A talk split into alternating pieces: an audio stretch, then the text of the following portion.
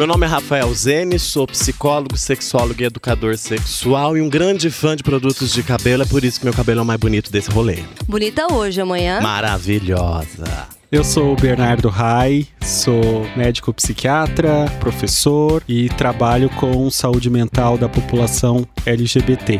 E É bonita. ah, eu achei com desdém esse seu é bonita. É muito Achei também, bonita. achei- Achei bem, fra... Obrigado. bem fraquinho. Eu só acho que em alguns momentos a senhora exagera na maquiagem.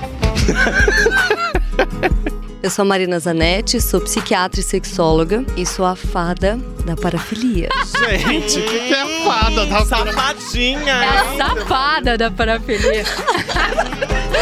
Eu sou Ana Luísa, eu sou psicóloga, mestra em sexualidade feminina e sou a pessoa mais séria aqui do grupo, então, por favor, não façam piadinhas. Até parece. Seriamente comprometida. É. Eu sou Tereza Imbruçu, sou médica ginecologista e obstetra.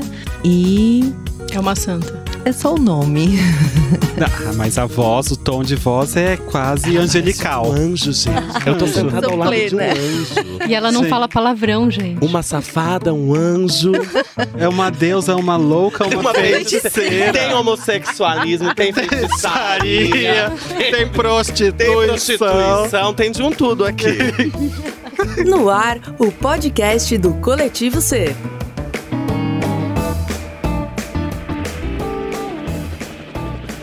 Comandante Hamilton, Oi, o que você está vendo agora? o coletivo C. E você? Também. Acho que também. Acho Bom que eu dia. tendo alucinação. Boa tarde, boa noite. Bem-vindos ao coletivo C.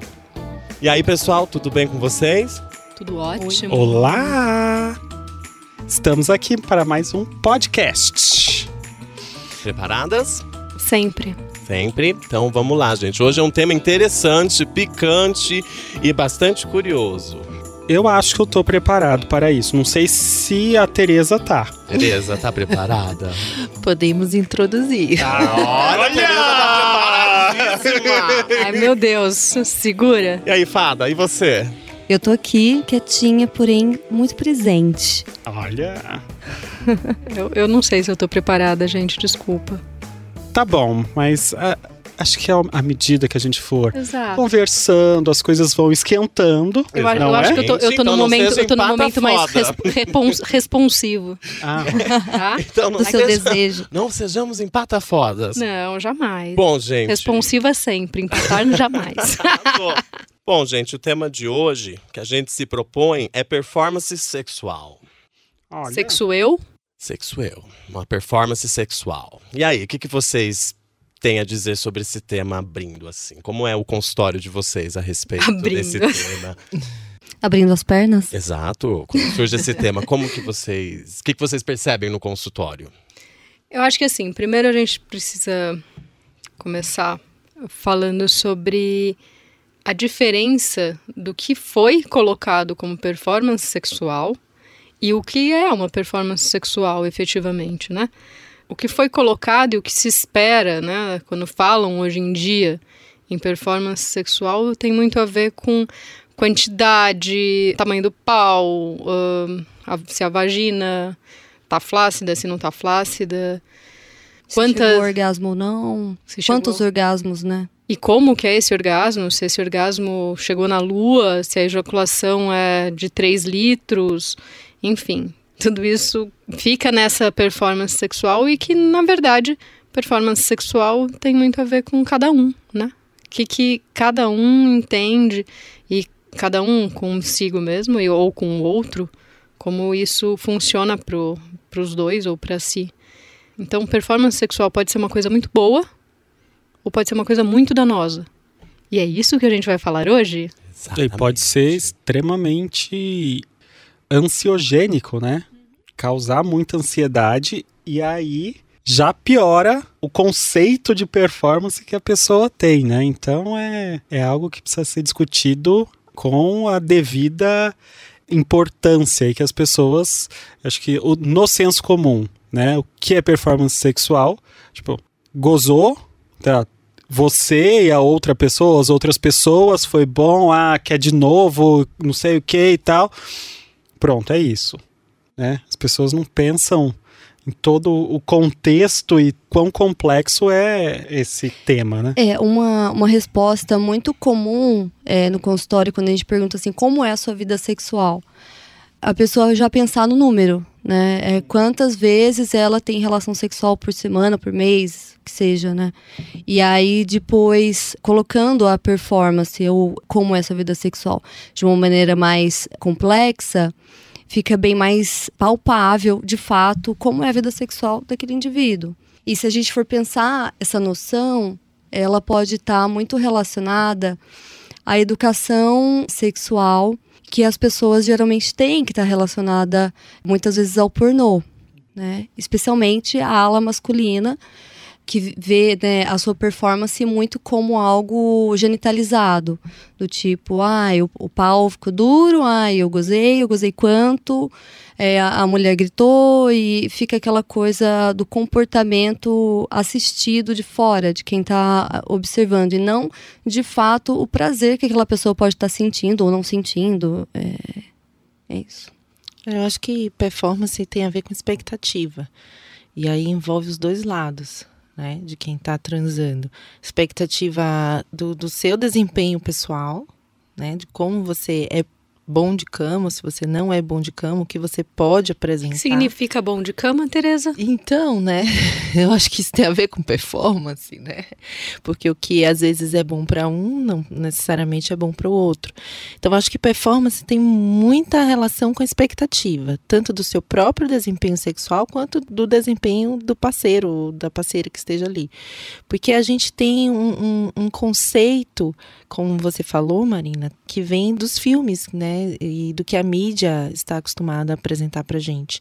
Então, por exemplo, é, no consultório ginecológico, é muito comum a paciente não saber o que, que é um orgasmo ou até mesmo achar que nunca vivenciou um orgasmo, porque o que, que a mídia mostra pra gente. Como é, é diferente o homem da mulher, porque no homem você tem ereção e você tem ejaculação, e isso nos, nos filmes, isso na, na fita, né, fica visível de, de, de ver, fica palpável. Na fita, fita. eu achei que entregou um pouco, não, Teresa.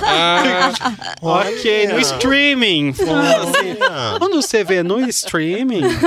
Na fita, é, é. Fiquei pensando, eu fiquei pensando em qual fita. Ah, na fita cassete. Nossa. Foi isso? Tá. Então, assim, Entendi. fica visível que o homem chegou ao orgasmo Cada através um de uma ejaculação. Né? Pois é. Fato. Mas a mulher não. A mulher, como que isso vai ser demonstrado num vídeo, né? Então, a tradução é uma mulher gritando, puxando o cabelo e arranhando e fazendo toda uma performance de orgasmo em que isso às vezes as mulheres ficam correndo atrás dessa mesma cena, e isso não, não acontece. Então, eu acho que performance tem a ver muito com essa expectativa, é. né? Legal, acho que é até legal a gente contextualizar o que nós estamos chamando de performance sexual, né? Tudo que envolve esse sexo. Eu acho que sexo, sexo seria muito pouco para abranger o que a gente está propondo hoje, né? Então, por performance sexual, é esse desempenho sexual, é esse fetiche, é essa forma de prazer, é a forma como eu me encontro com um ou com outros, chegar num orgasmo ou não, porque o orgasmo é uma das partes da performance sexual, não é? E definitivamente, pensando em consultório, sim, a, a, performance sexual é uma constante queixa de vários pacientes. Seja do paciente que está medicado e o famoso antidepressivo tira minha libido. Sim. Seja de um paciente que está num, num estado depressivo que, independente da medicação, se encontra com a libido em baixa, o outro parceiro não compreende. Seja na vergonha de debater um monte de assuntos que, que dentro do casal, que poderia facilitar a vida sexual e a performance, mas existem tabus. Né? Eu preciso só fazer um, um parênteses aqui. Uma vez eu estava dando aula para adolescentes, falando sobre libido e tal, já que o Bernardo falou que eu falo difícil. Ah, só, isso é fato. É. Aí eu escuto assim, um, um adolescente falando pro outro: Ei, o que, que é libido? O outro vira: É vontade de meter. Maravilhosa definição. eu falei, meu, ótimo. Então, libido, vontade de meter, é muito maior do que isso. É muito mas- maior. Eu gosto. Até é legal trazer o termo libido para ser discutido, porque é- é- é- só é associado ao ato sexual. Mas libido, se considerarmos um ah, os princípios da psicanálise, é a forma de buscar, é a forma, é onde está investido o prazer. Então eu posso investir libido no ato sexual, eu posso investir libido num fumar um cigarro, posso Num podcast. num podcast. É, digamos, um investimento de energia. Sim. É, e é interessante que muitas vezes pacientes é, chegam ao consultório com uma queixa de baixa de libido e aí quando você investiga, a pessoa está sem libido em tudo, na verdade. É claro que a, a parte sexual não, não vai ser diferente. É, e pensando em queixas, é bastante complexo você falar de libido exclusivamente num, num contexto da relação sexual, assim, do ato sexual, porque a gente acaba genitalizando, né, o sexo. E aí, como você disse, Marina, você vai vendo e o paciente ele tá com vários aspectos da vida que são afetados, né? Só que aí eu pensando na performance sexual, né, fala assim, não, aí volta tudo pro genital, volta tudo pro sexo em si e a pessoa esquece de outros aspectos da vida. Então, quando você começou, Rafa, perguntando da, da nossa prática, como é que é no consultório, eu, como psiquiatra, é bastante difícil você conseguir, dependendo do paciente, é claro, mas você conseguir desconstruir isso, porque você vê, a pessoa tá mega deprimida, mega ansiosa, só que isso, ah não, é, não tem nada a ver com eu não estar conseguindo transar, ou de eu não ter tesão, não querer meter, né? Não querer meter. Então, as pessoas, elas não entendem que para ter uma performance, seja qual seja esse conceito de performance para a pessoa, ela tem que estar bem, né? E não só ela, a relação ou o que ela se propõe a fazer. Se ela se é sexo casual, mas mesmo assim, ou com desconhecido, sei lá, mesmo assim, se ela não tem tesão ou se aquilo não faz sentido para ela, não adianta ela fazer um banheirão, ir pra sauna, for o, o que for, né? Então, é, é, esse conceito de libido também é, é algo que a gente tem que desgenitalizar, né? Ah, eu falei bonito Falou também. bonito, falou Eu sei. bonito.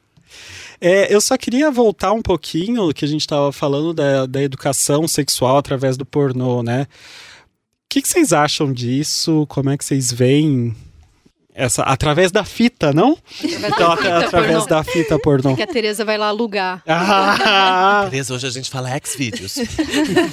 é de tudo, Na minha pornô época era naquela parte escura que você ia lá atrás. Tinha uma Atrás da cortininha, né? cortininha. Mas, Tereza, até hoje você vê vídeo pornô por aí? Amiga, você tem videocassete? Ou vídeo hoje eu, já, cassete? hoje eu evoluí um Olha que pouquinho. Bom, como é extremamente prejudicial, na realidade, ter como referência o pornô. né? Amarrando com o nosso capítulo anterior sobre educação sexual, a performance sexual é uma área muito afetada pela falta também da educação em sexualidade sexual. Né?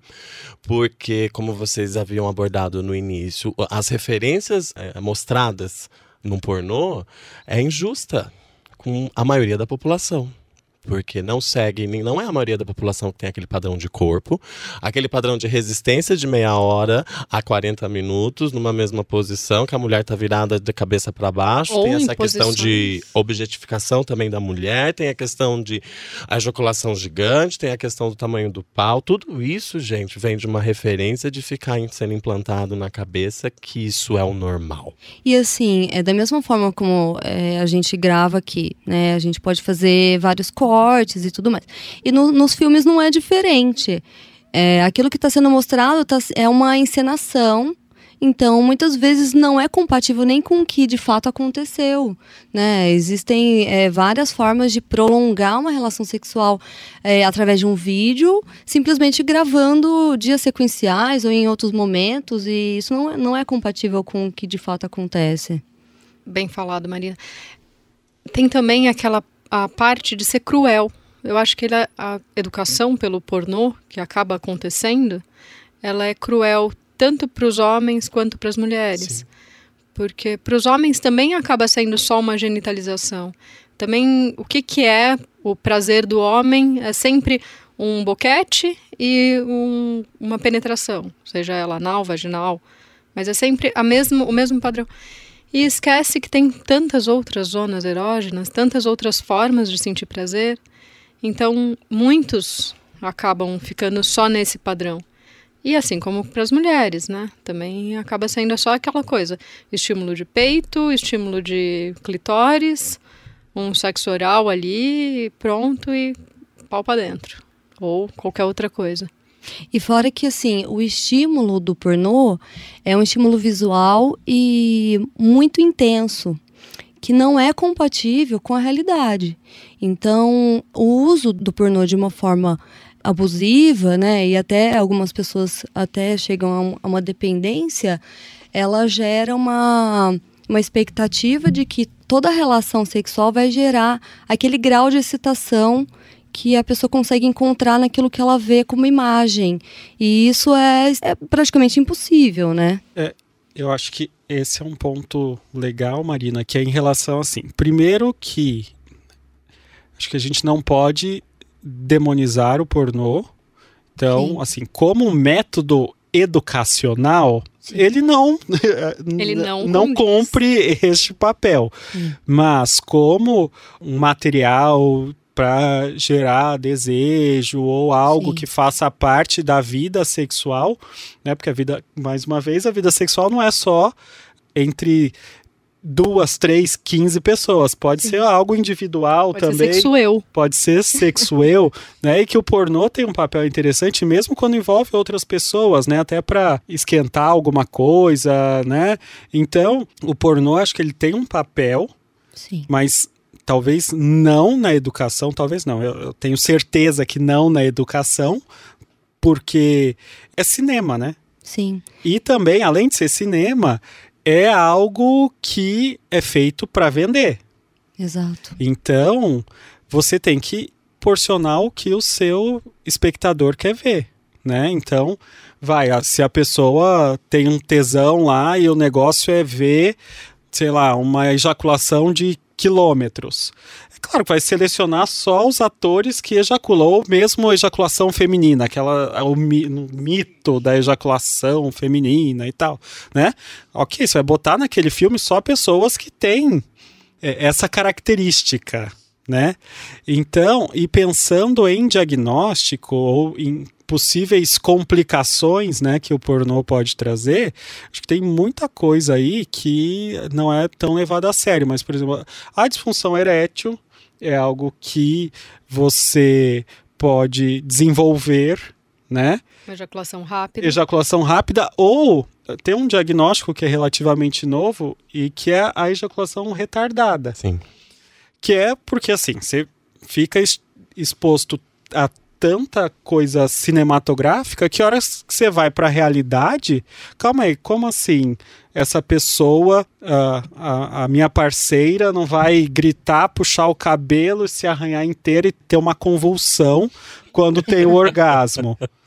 Não é? é. Então. Não vai ficar cinco horas com a perna na cabeça. É.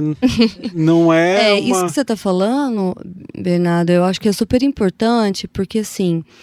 Uma das formas saudáveis, inclusive, de a pessoa conhecer o que a excita é talvez explorar filmes pornôs, do tipo, ah, eu acho que eu fico excitada vendo, sei lá, alguma. Não sei, não, não vou dar exemplo. Sexo com anão. Isso. Porque tá tímida?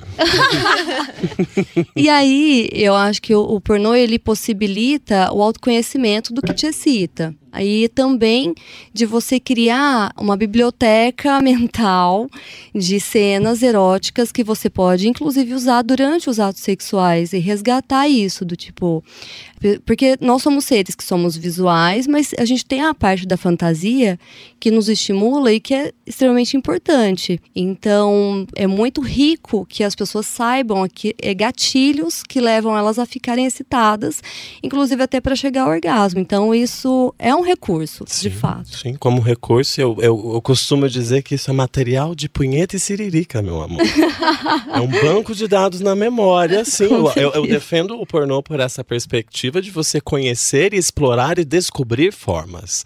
Quantos é, pacientes e clientes chegam nos consultórios que, conforme você vai conversando, explorando, existe um tipo de fetiche, é, uma vontade, ou até algo que para alguns é comum, mas para aquela pessoa não, e através da expressão do cinema tem a sua importância. E Eu gostei tem- da palavra recurso. E lembrar uma questão atual é que de um tempo pra cá, eu não sei, francamente, em relação à pornografia hétero, não sei como anda isso.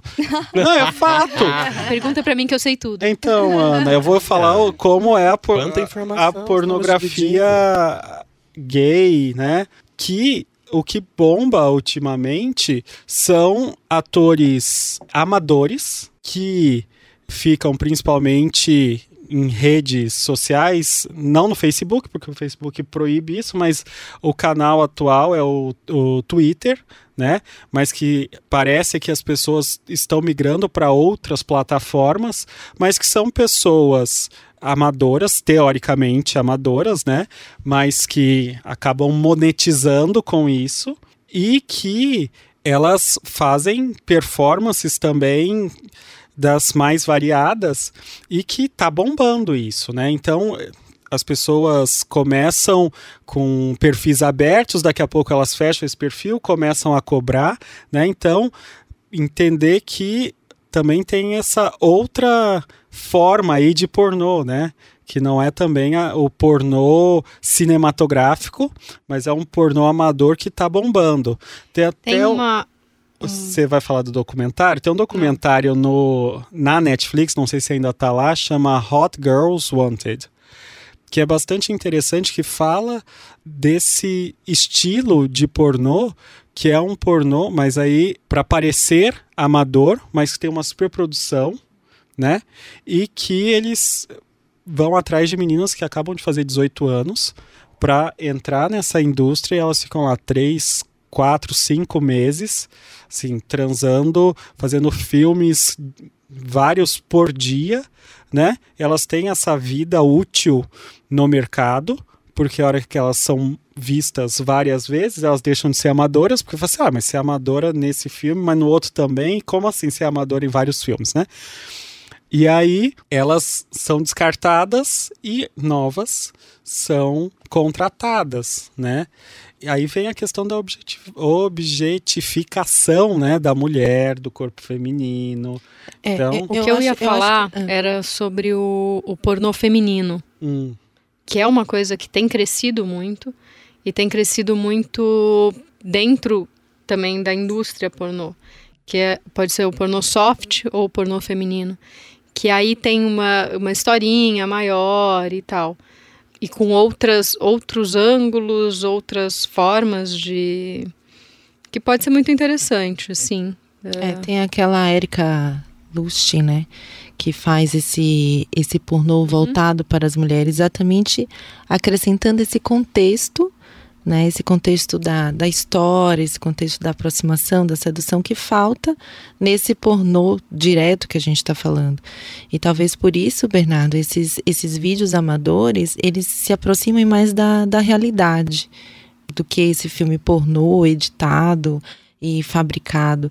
E até nesse fi, nesses filmes pornôs, eu acho que essa questão não só da, de colocar a mulher como objeto, mas de valorizar muito o poder do pênis. Né? Geralmente tem cenas e situações em que é o homem exercendo o poder sexual através do pênis.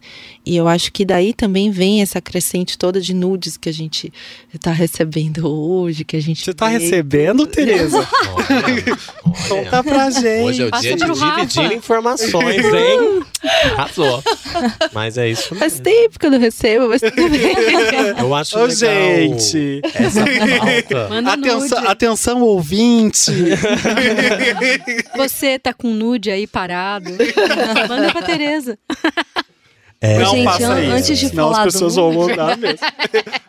Antes de falar do nude, eu posso soltar uma questão que eu acho Eu, eu venho, venho pensando sobre isso, eu queria saber a opinião de vocês. Hum. O que, que vocês acham daquelas regrinhas que as pessoas colocam na internet? Tipo assim, é, sete é, regras, sete posições, sete. É, o que as mulheres devem fazer numa relação sexual, o que as mulheres não devem fazer numa relação sexual, ou homens também. Do tipo, ah, você. É, quando você for transar de quatro. Para ser boa na cama, Isso, você tem que. Isso. Não erre tal coisa. Rola isso ainda? Rola. Tipo, Marie Claire 1937? Sim. É, eu, eu acho que a minha opinião já te disse. Já, a minha resposta já disse a minha opinião, né, gente? Coisa antiga, que coisa. Limitante. Mas, É, mas limitadora. é interessante porque se você pega os portais da internet, assim, os mais famosos, sempre tem uma parte de, de sexualidade e tal, né? Pra ser mais E fica descoladinho. sempre na saúde da mulher. É. Percebeu? É. Saúde da mulher. 10 posições pra você. Ah, Maravilhosas, né, gente? Adoro machismo implícito Exato. ali. É. E aí explícito. fala disso, né? Uhum. Eu acho bastante, com- assim, bastante tensa essa conversa em relação a essas 10 posições. Assim, não, não sei 10 posições, 10 coisas que você precisa saber sobre, né? Mas eu acho que, da mesma maneira como o pornô ele pode ser usado para o bem, ele também pode ser usado para o mal. Entender essas 10 coisas aí, ou as 7 coisas e tal, ler aquilo faz- pode despertar ideias que não se tinha, Sim. né? Mas agora, se você fizer daquilo um checklist, aí já era. Você, né? Porque você pode aumentar o seu repertório sexual, né? Que às vezes a gente fala isso também. Às vezes é engraçado porque às vezes a gente usa isso, a- a gente acaba estimulando a paciente a buscar essas informações, essa erotização, esses vídeos e essas informações também quando essas pacientes chegam sem esse conhecimento, sem esse autoconhecimento, sem essa vivência na prática. Então isso também é, é dúbio, né? Porque às vezes a gente acaba incentivando essa, essa erotização através de, desse material também, né? Pode ser um material também de leitura, pode ser um material de áudio, tem várias formas. Eu acho que uma das coisas que também é interessante é quando a gente fala para paciente ir atrás de vídeo, a gente também é, permite que ela explore, no caso né, das nossas pacientes em comum, a gente permite que elas explorem, mas muitas vezes elas voltam Ai meu Deus, eu vi um sexo, sei lá, um sexo mais ah, pesado e eu gostei. E agora? Será que eu quero ser estuprada? Isso, isso já aconteceu. Tipo, não, gente. Né? Uma coisa é uma coisa, outra coisa é outra coisa. Fetiches É, eu acredito que. Eu queria te perguntar, voltar a pergunta para você, o que, que você acha dessas listas? Então, eu acho muito complicado você dizer o que é certo e o que é errado com relação à performance sexual, porque isso congela o comportamento sexual. Por exemplo, é, como fazer um bom sexo oral. Comece assim, vai, faça tal coisa. Não dá para saber se aquilo que foi é, orientado, se é o que quem orientou gosta, porque isso é extremamente individual, e se é, não existem outras possibilidades também? Só que assim, que nem a, a, a Teresa falou, a Ana, usando como material, é, às vezes a, a pessoa pode ler ali algo que ela nunca pensou que ela pudesse fazer e ela vai acrescentar aquilo e vai ver se aquilo vai funcionar. Agora, por exemplo, eu já vi orientações do tipo assim, ah, e quando de quatro você deve deixar a sua bunda para cima, você não pode. E tipo, com um certo errado, com um xizinho, Ah, entendeu? Tipo, imagens assim, do tipo, não faça tal coisa. Daí eu não, eu não sei se isso funciona, entendeu? E eu, eu não sei se, se isso acaba criando uma regra e mostrando para a pessoa que ela precisa seguir aquela performance como um teatro, assim. E, e, por exemplo, outra questão dos gritos, né? Do tipo, ai, você tem que gemer, porém não tanto. Você não pode. Ótimo. É. O que seria? Você não pode. Só fazer um ah, Não, eu achei pouco. Um pouco? Tá fingido. Tá, é, ficou fingido. Tá. Não finge Tô orgasmo, fingindo gente. orgasmo aqui, não né? finge orgasmo. O boy tem que saber que não tá chegando lá. Ou a girl, qualquer que Com seja que esteja ali. Ah, trabalhando. Não certeza. finge orgasmo. Por favor. E eu acho tão mais rico é, explorar, do tipo assim. É, vai atrás daquilo que te excita e aprende isso e divide isso durante as suas relações. Eu acho isso tão mais rico do que falar que tem que ser de determinada maneira. Porque senão você fica mais preocupado com aonde tá tua, né, a tua bunda tá aqui ou, ou acolá, ou você não gemeu tanto o suficiente. É, você fica mais preocupado com isso do que com o seu prazer e com o prazer do outro que tá ali e com o que tá acontecendo, né? Fica falso. Exatamente. Não tem uma entrega, né? Performance sexual tem a ver com entrega. E quando eu digo entrega, entrega para os seus desejos, para as suas vontades e dividir com a vontade do outro e o desejo do outro. Não é? É, essas regras, principalmente para o sexo, se a gente for ver, não é de hoje, né, gente? Kama Sutra é um belo de um exemplo que existe referência básica de posições sugeridas e com estudos e Dificílimas, dificílimas que eu não entendo até hoje como uma pessoa consegue fazer um candelabro tem que ser Shiva. Não, e aí vários braços. mas além disso, o tamanho, né? Do pênis. Então o cara tem que ter um pau quilométrico, né? Exato. Pra- porque dependendo. É. E, e ao mesmo tempo que tem a ereção, ele tem que ser flexível, porque para conseguir Dar fazer aquela volta, aquela volta, E gente, ali é meio. Né? É um pau elástico É, do homem é um elástico. Olha, o Já parou para super-herói, primeiro quarteto verdade. fantástico. E até já entrando nisso, eu queria voltar e para introduzir a pauta da genitalização, só né, trazendo para o pessoal que a gente está chamando de genitalização é o foco apenas no órgão genital. É falar Né? do nude? É pinto, cu e buceta. No caso, desculpa, Tereza, desculpa. Ixi, a Mas Tereza a- não vai aguentar. A genitalização é, é, prejudica a performance e a vida sexual das pessoas, porque tudo fica centrado nesse pau. Fica tudo centrado. Peito, vai. né, Vamos, peito, vamos peito, É, o boa, peito. peito entra. Peito entra. Exato. Então fica tudo focado nessas áreas. Peito de mulher. Uhum, uhum. De sim. homem é pouco explorado. No meio gay, talvez, mais. Mais, mas. Mas não- entende, ó? hétero- É proibido a erotização para além do pênis. Daí, se o pênis dá uma falhadinha, fodeu, porque como você vai transar? Não é? Não, e pensando que- na genitalização, é, é interessante que a gente falou muito do pênis aqui e eu acho que ao longo dos episódios a gente vai acabar falando bastante, mas a gente não pode esquecer da questão da vagina e do ânus Sim. porque também tem toda essa questão da em relação à vagina que é o que a gente estava conversando no começo, né, Ana? Falar so, ah, a vagina é, é grande, é pequena, é flácida, é escura, é Tem que- cheiro. tem cheiro, tem gosto, tem não sei o quê, e fica também essa Não, essa por isso preocupação, né? Por isso que cresce bastante o número de mulheres que procura a cirurgia estética genital hoje, né? Então, é, essa questão também da genitalização afeta muito a autoestima da mulher quando ela olha para sua vulva, ela olha para sua vagina e ela acha que está fora de um padrão de beleza. E qual é esse padrão de beleza de uma vagina ou de uma vulva? Né? Então, assim, o conceito é que é interessante porque a gente cada vez mais vai buscando o quê? Uma vagina que seja um pouco mais apertada, mas ah, uma vagina com aspecto mais jovial, com aspecto mais até infantilizado. Né?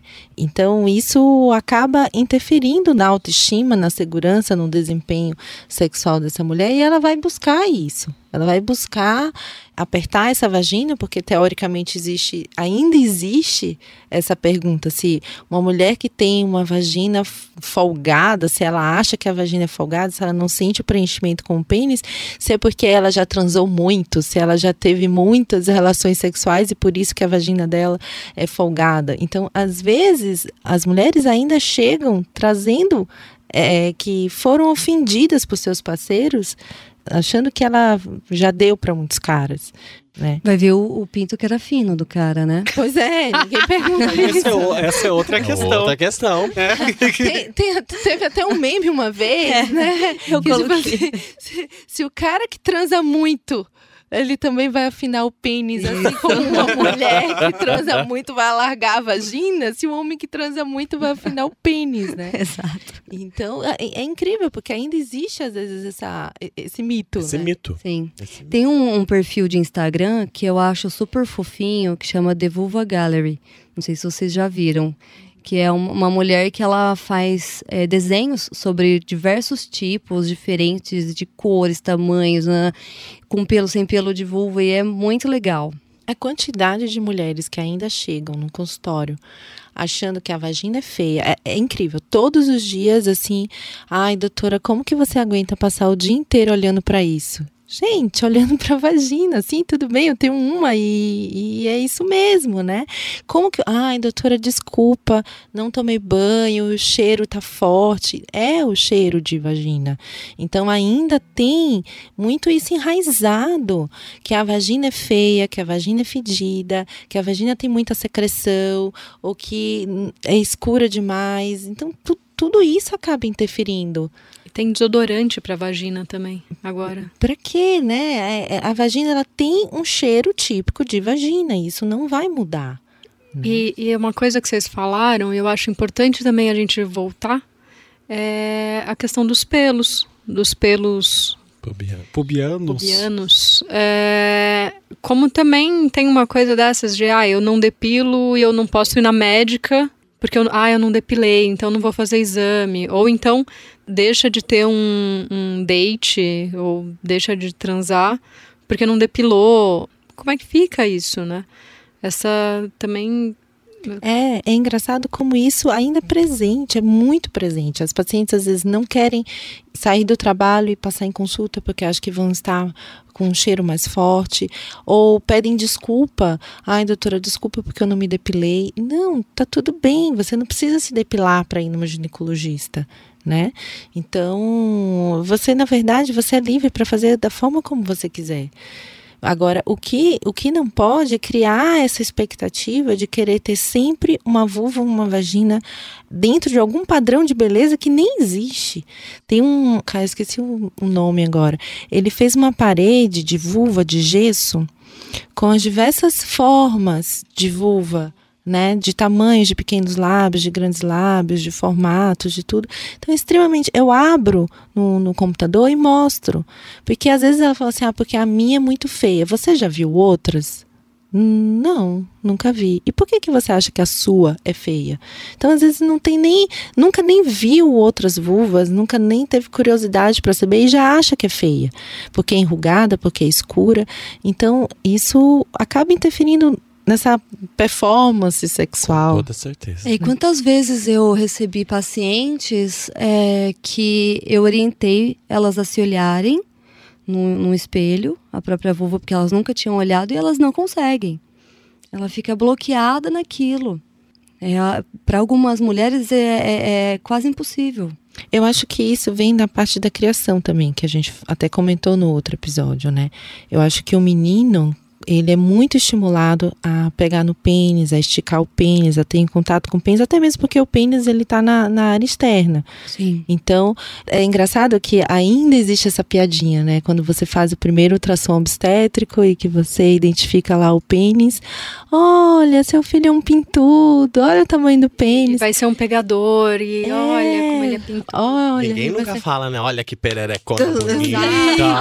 olha, que vagina. É, essa vai dar bacanalho. Nossa, Nossa essa aqui é bucetuda. Olha! É. Parabéns, mamãe, parabéns, papai, ela é bucetuda.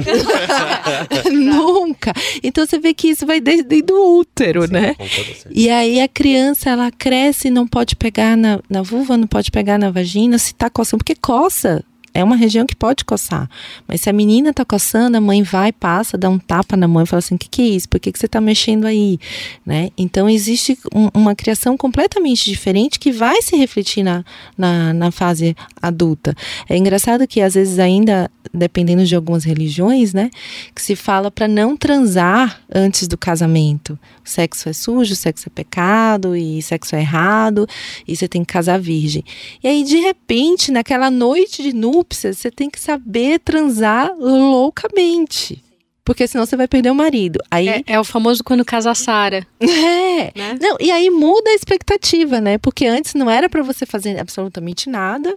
E agora, então, é cobrada essa performance, Uhum. né? E Depois. do aquela, aquela fala, né? Uma santa fora de casa e em casa uma, uma puta, não é? Uma coisa assim? É, é uma. Puta na cama, acho uma que- santa fora de casa. Uma dama Santa- fora. santa na dama rua. na rua, uma dama na rua. Ah, eu fico e uma tão confusa, porque eu fico confusa. tão confusa, é eu não- dama é. em casa, puta na rua. confusa. Mas Gente, e- vamos falar do isso, nude? Eu queria, falando da performance, antes, antes de entrar no nude, também lembrar em relação da performance do sexo anal, né? Porque tem também essa, essa questão muito. Expectativa. Uhum. uma expectativa muito intensa, né? Então, no conceitualmente falando, o termo técnico é a pessoa que é anal receptiva, né? Acho tão chique esse. O que é anal é a pessoa receptiva, que tá Bernarda? dando, querida. É Entendi. isso. A pessoa que está recebendo o pênis no seu ânus. Exato. O E tal do seu- anal giratório. Também, né? Mas a, a Oi? Anal giratório. Nossa. anal giratório. Chegou a vez nunca da? Marina Nunca falar. fez. Tereza? Como que pode ser tirando, gente? Nossa, Não. Tereza. Ai, Tereza, depois a gente desenha pra você. É... Isso existe mesmo. esse-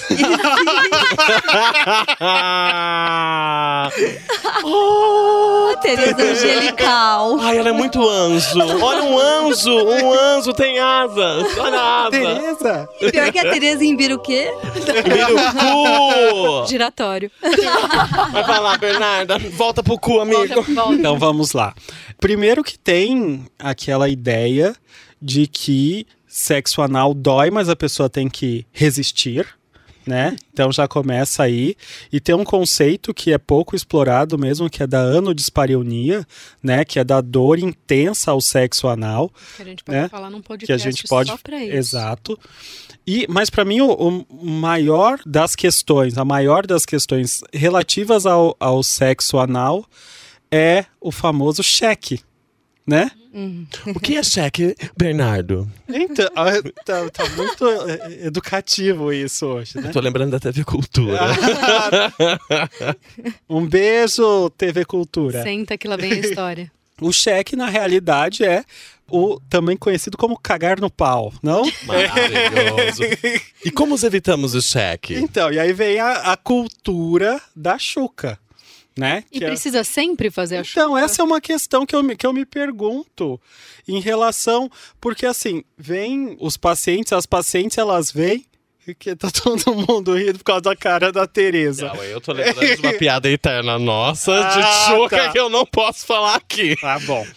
É, mas pensando que homens e mulheres, né, é, que vêm com, com essa questão relativa ao sexo anal, então tem muita gente que tem vontade de fazer, mas não faz com medo de passar cheque, né?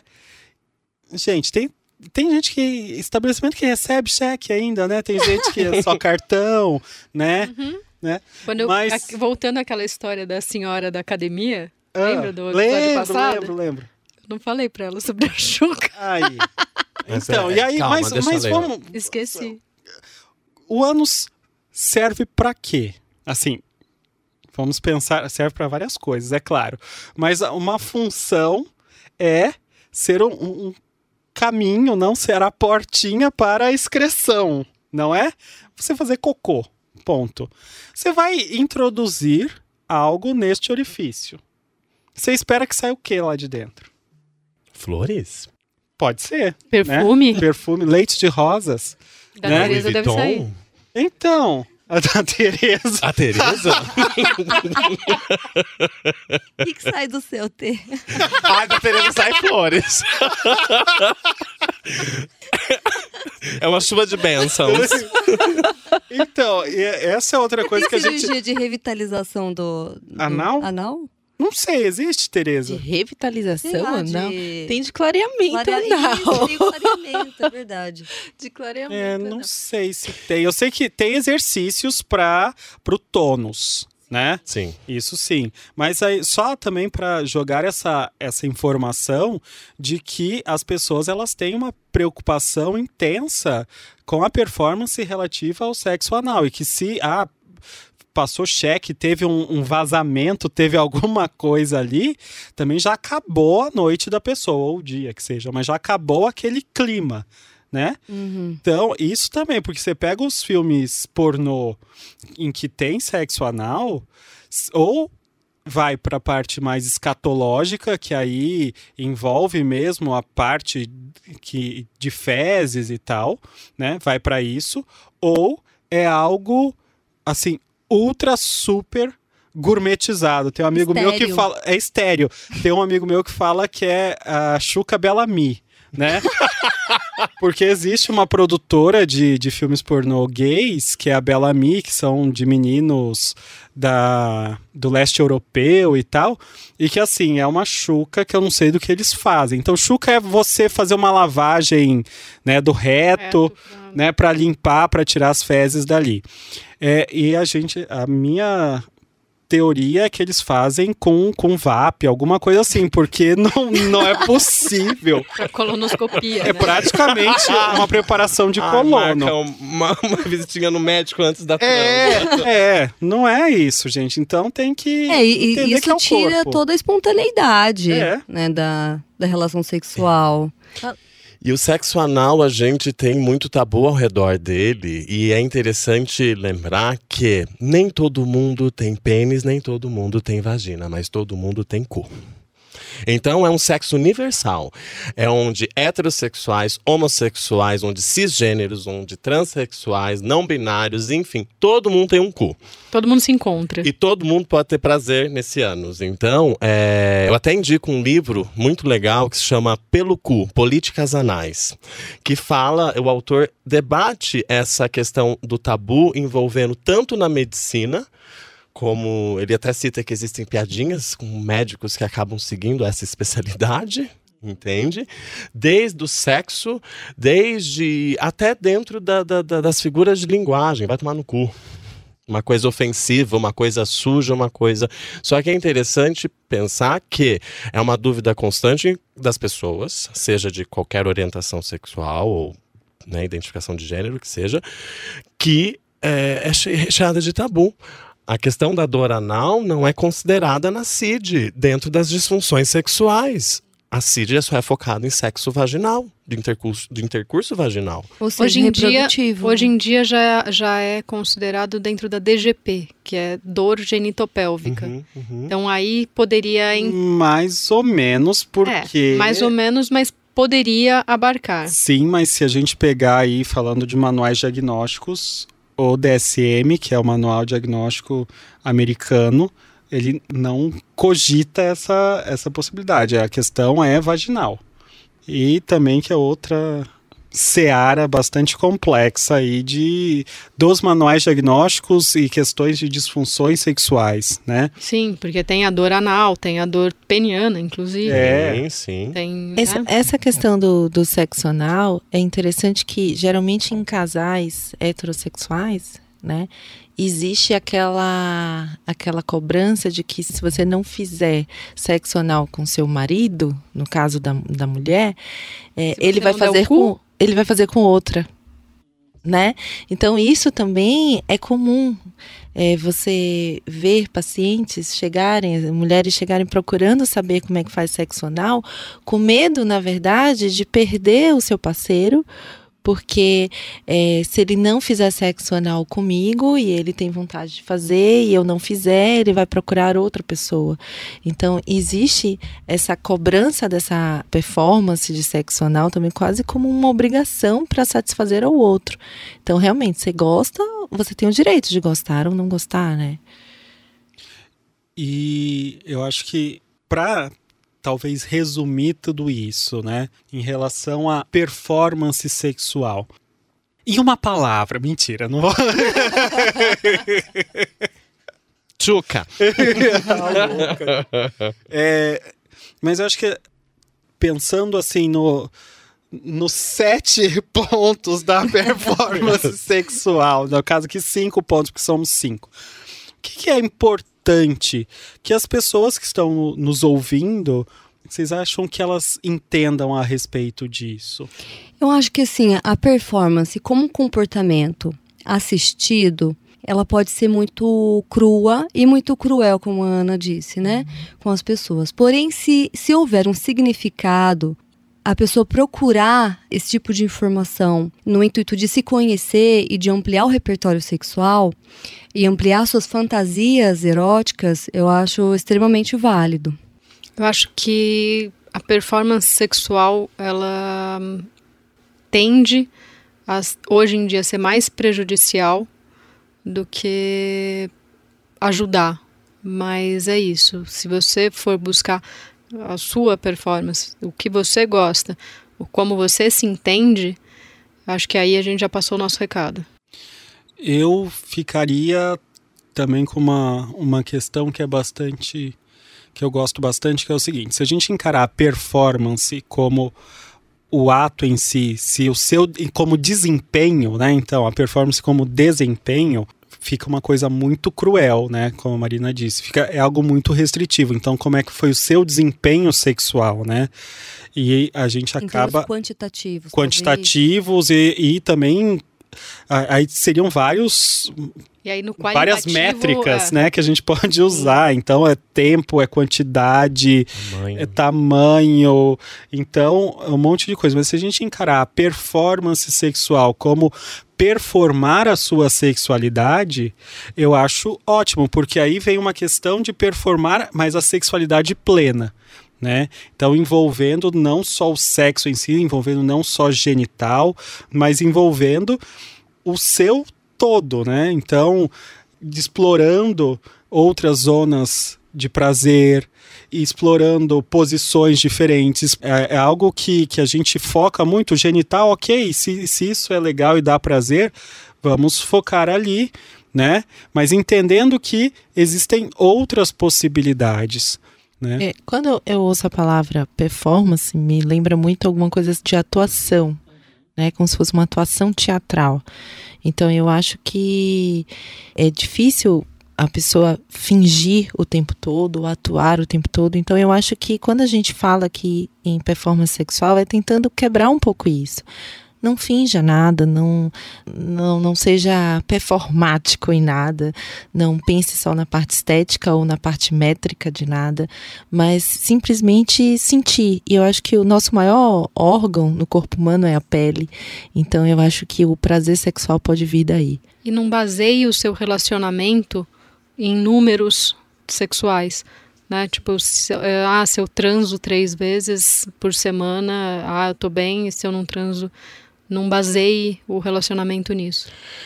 É, eu, o que eu gostaria de passar, ou que a gente tentou passar aqui, né? É, tudo bem aprender de fora para dentro. Tudo bem ter referências, mas elas não são regras. Tanto se a amiga fala que transa três vezes por semana ou se a piroca tem 20 centímetros no filme. Beleza ter essas referências. Só que o mundo é muito mais vasto né, do que isso e pode ter espaço de dentro para fora é a questão do prazer. A, a questão da liberdade sexual, entende? Havendo consentimento entre as partes e não for prejudicial à saúde por uma perspectiva médica e psicológica, você tem liberdade de buscar e explorar. Eu gosto da palavra explorar em se tratando de performance sexual. Mas o que eu deixaria que ela, ela precisa ser de dentro para fora, o fora para dentro para você identificar e ter ideia. Igual Pinterest. Quando você vai escolher a cor da tinta da sua parede ou que quadro você quer pendurar. Entende? Ela é decoradora também. Adoro. Adoro. Mas... tchim, tchim. Mas, é, então, o que eu gostaria de, de transmitir, acho que eu não sei se eu falei durante ah, o programa, é que isso é uma queixa muito sofrida de consultório psicológico, muito sofrida, gera muita fantasia negativa, gera muito sofrimento e talvez para o ouvinte refletir se se identifica com esse sofrimento, talvez o, o problema não esteja em você, talvez o problema esteja em seus referenciais, entende? E muda de referencial, tem tantos na Gente, o vida. Rafa falou bonito agora, Falou. né? Falou. Ai, Vamos gostei. aplaudir. Obrigado. E aí, Mas- é mais alguma Não, coisa? acho que é Eu isso. acho que já deu, porque já, ah, já pitou micro-ondas ali. Tá pronta a pipoca? Tá pronta a pipoca. Vamos assistir o pornô? É agora. Eu não quero aqueles pornô estranhos da Ana, não. Ai, não, porque a Ana, ela gosta de umas coisas mais diferentonas. O nude vai ficar pra próxima? Fica- E pra próxima vai ter. Tem Não, nudes, só pra tem- Tereza agora. Ah, é verdade. A gente, em outros episódios, vai abordar tabus, mitos e verdades, Dores. dores e nudes. Tá? Tá bom. Então é Tô isso, satisfeita. gente. Mande perguntas. Exato. Ah, eu acho bom, bem lembrado. Alô, produção? Alô, alô? alô? Solta a vinheta.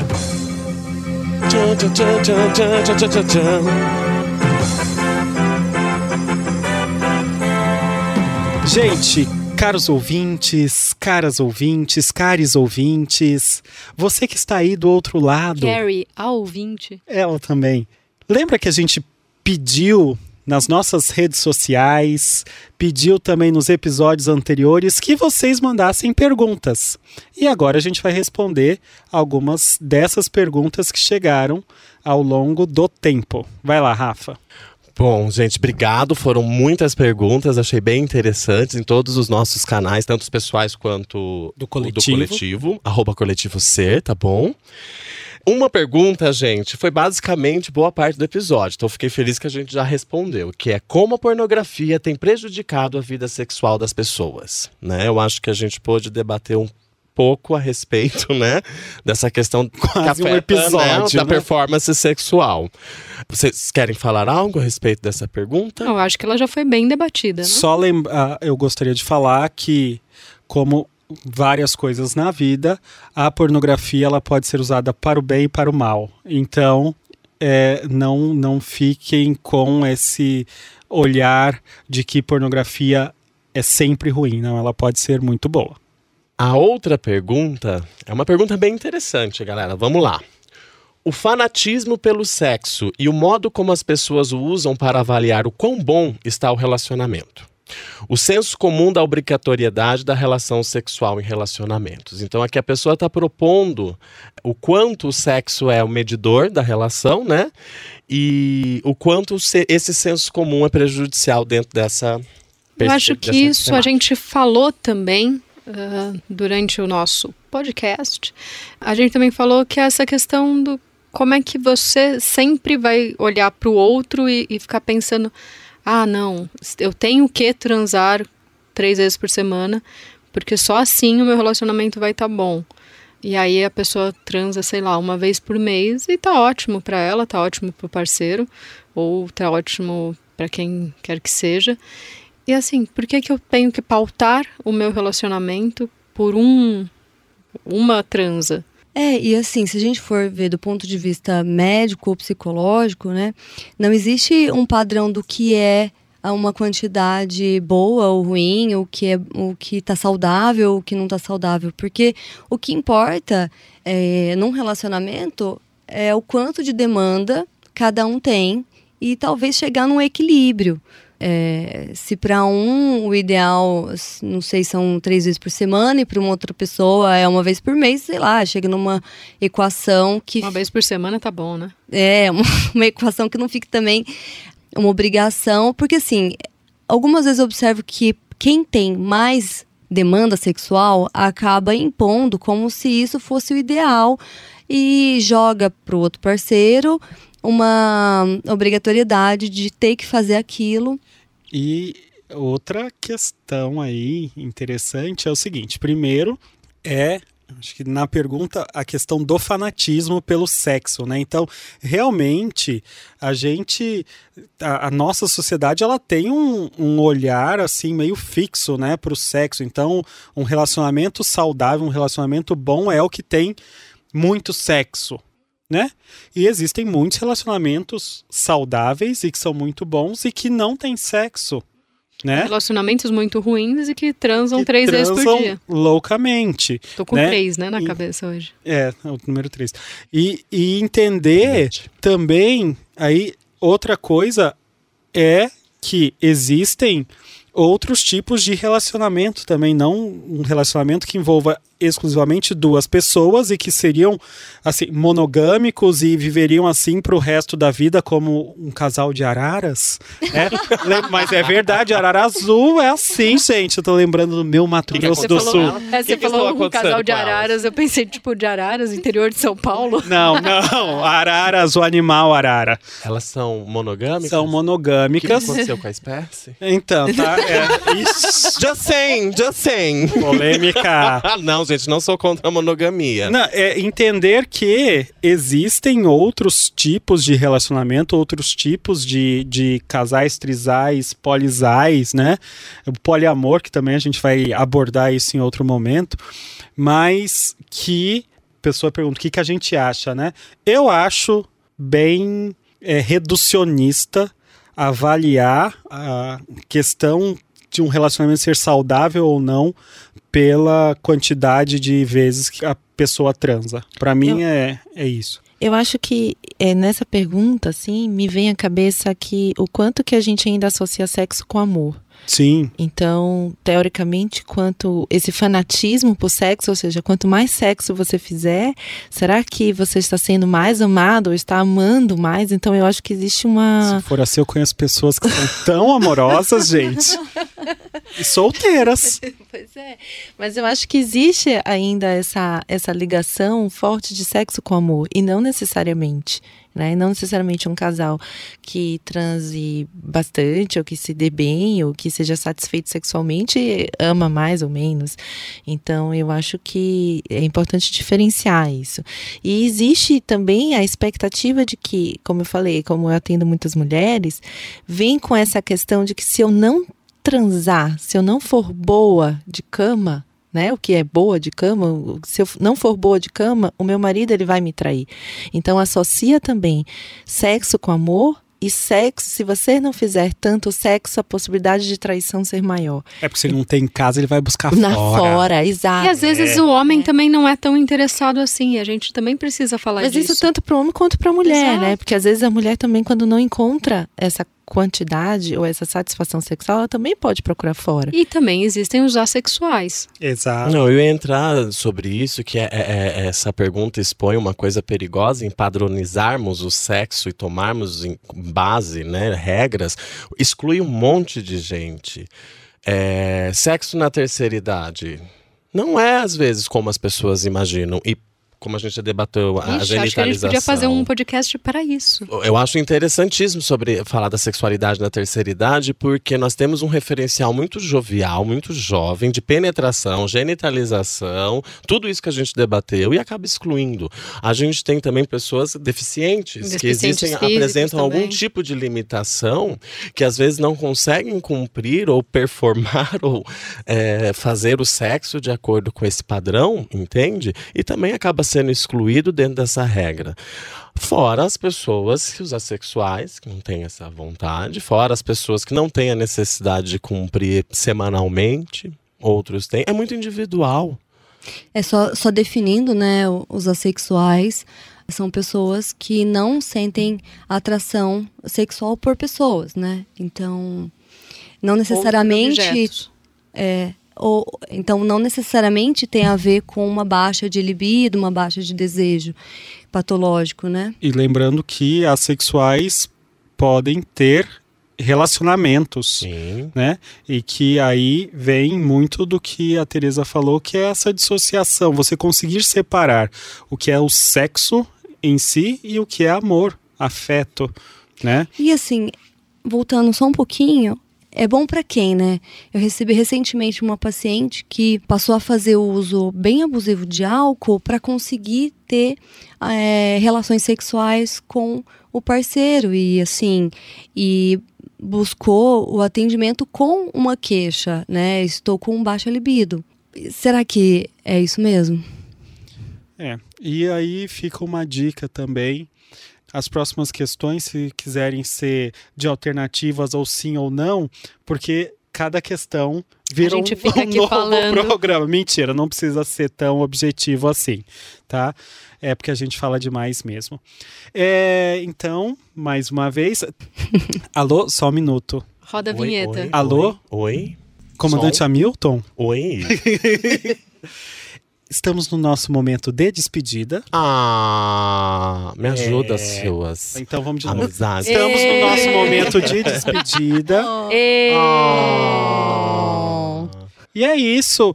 A Ana tem, é do Ana. contra, gente. Ana, você que é uma pessoa super moderna e atualizada, dê o seu tchau e suas redes sociais. Tchau. Agora eu tenho Instagram. Olha! É, porque ficou estranho você dando e-mail, tá? Eu só vou te falar no primeiro Eu- eu- episódio. Eu sei, Rafa, depois que você me deu esse toque, agora, agora eu tenho meus 20 seguidores. Vai ter milhões, vai ter milhões. Depois eu te passo um contato que é da China, mas a gente consegue vários seguidores. Funcionou ano passado aqui. just saying, just saying. É arroba Ana Fanganiello Psi, P-S-I. É isso mesmo. Então tá ótimo. E o Fanganiello todo mundo sabe escrever, o problema é o psi. Psicótica, né? Fanga... Quando eu sei, nem consigo nem falar teu sobrenome, amiga. Fanganiello é igual aquele do túnel, sabe? Sim. Túnel, da Paulista pra Dr. Arnaldo ali, ó. Passei ali. Olha, da família. Você tem túnel. um túnel em São Paulo, amiga? Depois a gente conversa sobre isso. Tereza! Oi. Tchau, Tereza. Tchau. É, arroba Tereza Embiruçu, sem cedilha. Então fica arroba Tereza Embirucu, tá? E aí vocês podem mandar direct, perguntas, que a gente responde por aqui. Manda um beijo também. Um beijo pro meu pai, pra minha mãe e pra minha avó. Olha! Pra você. Excluí o resto da família. Adoro. Marina. O meu é DRA Marina Zanetti, e Zanetti com um T só. É, e é isso, mandem questões, estamos sedentos. Rafa. o meu arroba in- Insta underline RZ. Repetindo, Insta underline RZ. Manda lá, galera. Um Manda. dúvida, dinheiro, nudes. A gente aceita ali, vamos lá. Sigilo terapêutico tá em voga. E agora é com você, Bernardo. Oi, Bernardo. E aí, Bernardo, e aí, Bernardo? e o seu? Bom, gente, meu Instagram, é dr.bernardorai. E é isso aí. Esperamos vocês. Eu vou mandar um beijo, sem ninguém falar para eu mandar beijo. Então, um beijo, caros ouvintes, caras ouvintes e caros ouvintes. Esperamos vocês nos próximos episódios. E mandem perguntas, deem like. Eu não sei onde a Raquel Sigam a colocou, se gente. tem sininho. Olha, dá like, bota sininho, tudo que Divulga quiser. a gente. Divulga, tá? Escuta tudo. É, Façam perguntas. exato. E só lembrando que a gente vai deixar as referências embaixo. Exato, isso mesmo, gente. Sempre E na é descrição vai ter o que a gente usou de referência. E lembrando, arroba coletivo ser. É verdade! Verdade. Arroba Coletivo Ser. E o nosso site, como é que é?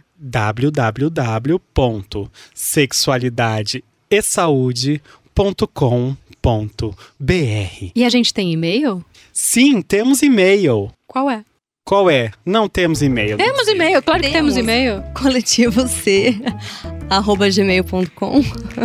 Isso. Então vamos repetir qual é o e-mail, Marina? Coletivo ser, arroba gmail.com. Exato. Então, um beijo, pessoal. Até. Tchau. Beijo, beijo, beijo. Bye, Tchau, bye. tchau. Bye, bye.